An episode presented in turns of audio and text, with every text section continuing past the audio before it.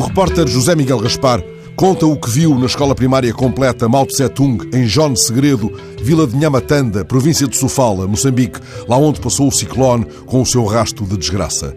Só os nomes da escola e do lugar são um desafio ficcional, mas o repórter conta apenas o que vê e o que ouve, aquilo a que chama som insólito. É o som do silêncio humano numa escola que reabriu e já desde a semana passada está a lecionar. Deixem saborear esta prosa alinhavada no pátio de terra quente. Esta prosa sabe a tangerinas de Nhambane e a fruta do canhoeiro, aquela que os rongas consideram sagrada. Esta prosa sobre o som do silêncio humano.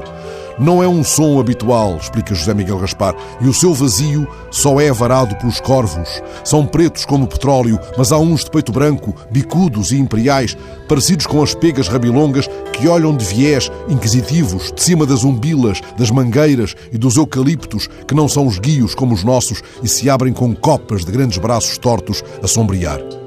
O repórter apresenta-nos Naita, a professora que teve de mandar para trás alguns alunos, pois não tinham pastas, nem livros, nem cadernos, nem canetas, nem um lápis sequer. Perderam tudo na noite da tempestade.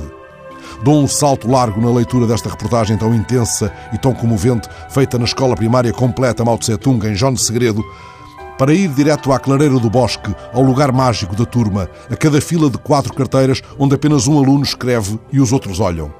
A professora explicou que, não havendo canetas para todos, os meninos têm de escrever à vez.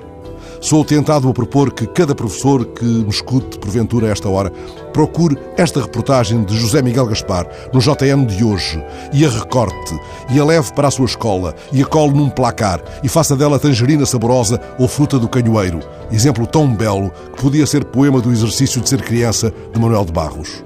Estes meninos que escrevem à vez na escola de João Segredo são afinal como o menino do poema, aquele que gostava de carregar água na peneira. Com o tempo, o menino do poema descobriu que escrever seria o mesmo que carregar água na peneira. O poema diz-nos ainda que o menino fazia prodígios, até fez uma pedra dar flor. Imaginai os prodígios que os meninos de João Segredo hão de fazer quando chegarem canetas e lápis à escola primária completa Mao Tung.